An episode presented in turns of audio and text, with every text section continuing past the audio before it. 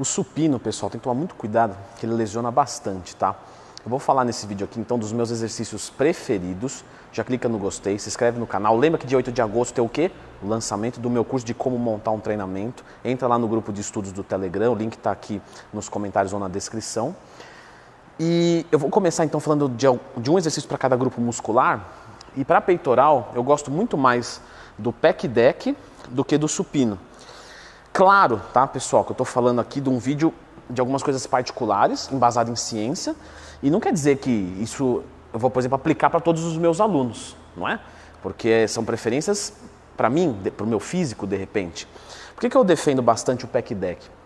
Porque em termos de ativação motora, por incrível que pareça, o pack deck ele tem mais do que o próprio supino, porque ele isola completamente o movimento. E o pack deck ele é ainda mais superior nesse, nesse ponto de vista, tá, gente? Pelo amor de Deus, não tem exercício ruim, tem exercício mal aplicado. Ele é ainda melhor porque quando você vai fazer um crucifixo na máquina, você fica com o bíceps em isometria. E aqui não, aqui está tudo desativado. Ó. Se vocês verem, não tem contração de tríceps, de bíceps, nada. O movimento sai totalmente pro peitoral e pro deltoide anterior porque eles são ligados. Isso não dá para desligar. O deltoide anterior sempre vai ser ativado com todos os exercícios de peitoral. Para dorsais, eu gosto muito da puxada, né? A puxada vertical. Para a gente trabalhar a nossa é, largura das dorsais. Então eu vejo que muitas pessoas falta largura. Isso é ruim por quê? Porque a maioria não é mesomorfo. A maioria ou é ecto ou é endo. O ecto é estreito, o endo é espesso, mas os dois não são cinturados. Para você fazer essa cintura, você precisa fazer o quê? Afinar aqui é difícil, né? Leandro, estou vendo isso. Ninguém perguntou. Mas se eu posso alargar minha cintura escapular, é muito melhor. E aqui a execução, tá, galera? Vamos comentar, é importante. O ideal seria que você procure colocar o teu cotovelo em direção ao teu oblíquo. Então presta atenção, eu não estou trazendo para baixo, ó. Não estou trazendo para baixo, não. Eu estou trazendo o meu cotovelo para o meu oblíquo, ó. Percebeu a diferença? Ó, para baixo. Eu estou jogando o cotovelo para longe, ó. Para lá eu estou jogando o cotovelo. Não é uma boa execução. Eu estou jogando o cotovelo em direção ao meu tronco, ó. Ó como vem fechando. Isso vai mudar muito o exercício de vocês. Façam o teste. De ombros, pessoal, eu gosto muito da elevação lateral. A elevação lateral é, é bem importante que você quebre um pouquinho o cotovelo, flexione, né? Vai quebrar o cotovelo do teu aluno. Flexiona um pouquinho e leva até a altura mais ou menos do ombro, tentando jogar para longe o peso, ó. Eu vou arremessar para longe. Eu quero como se eu quisesse jogar os halteres lá longe, ó. Vou jogar lá longe. O movimento não precisa sair exatamente lateralizado, tá? Ele pode ser jogado um pouquinho para frente, coisa pouca. Não precisa passar da linha do ombro também, tá? Por que, que eu gosto desse exercício?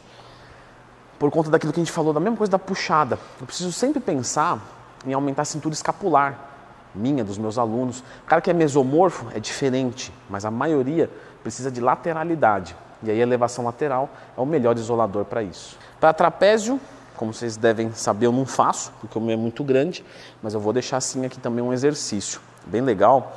Às vezes pega aluno que está com muita dificuldade de sustentar o peso, faz o encolhimento, mas faz o encolhimento sentado. Então você deixa os halteres aqui do lado, certo? Você vai pegar um, vai pegar o outro. Você pode até mesmo, aqui é um halter muito pequenininho, então eu faço muito, né? Mas não necessariamente. É, se for um halter grande, que normalmente manipula cargas grandes.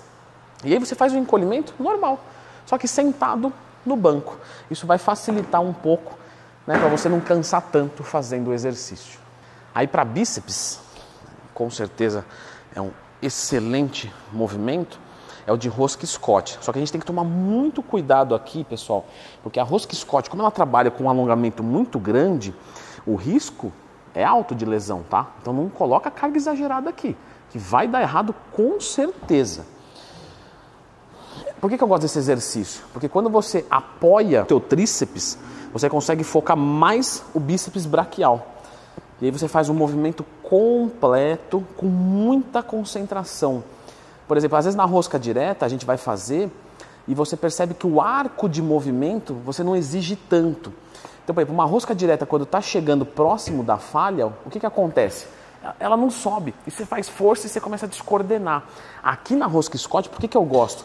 Vocês sabem disso. Tá chegando perto da falha. Aí não vai subir, você fala, não, mas eu vou tentar.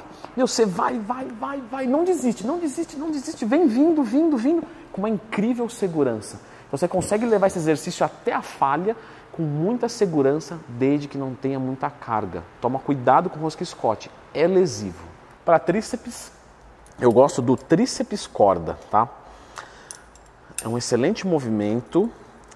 Só que a gente tem que lembrar o seguinte, tá? Quando você for executar o tríceps corda, pense em estender tudo que dá. Então você vai trazer, trazer, trazer. Tem gente que para aqui. Não, o ideal é que você jogue e continue esmagando e até mesmo você pode dar no finalzinho uma forçadinha mesmo, ó. Esmaga bem, você vai sentir pegar bem essa parte aqui de trás, certo? Então, meu, faz, esmaga no final, gira um pouquinho para fora, vai pegar muito.